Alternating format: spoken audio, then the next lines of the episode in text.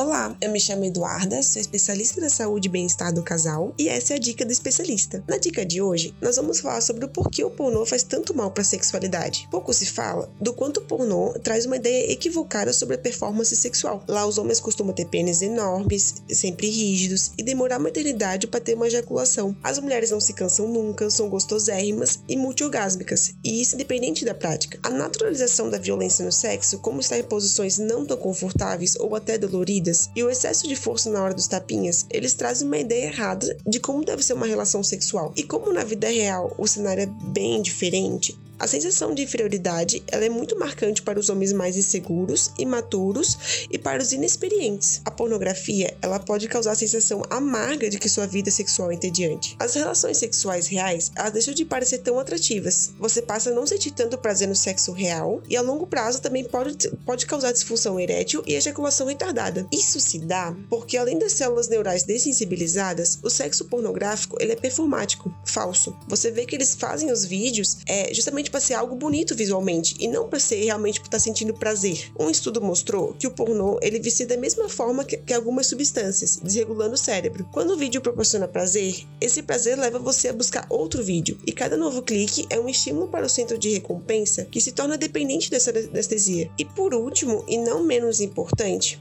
a naturalização da pedofilia, do incesto, do estupro e da traição. Títulos com termos como teens, pais e filhas, irmãos, abusos sexuais, quando o ato sexual começa com a pessoa dormindo, por exemplo, ou situações simulando uma traição, são vídeos facilmente encontrados em sites e canais que transmitem o pornô. E isso traz uma sensação de normalidade para algo que não é, e que inclusive alguns desses são até crimes. E aí, gostaram da dica de hoje? Não esqueça de compartilhar essa dica com alguém que precisa e acesse nosso canal Telegram.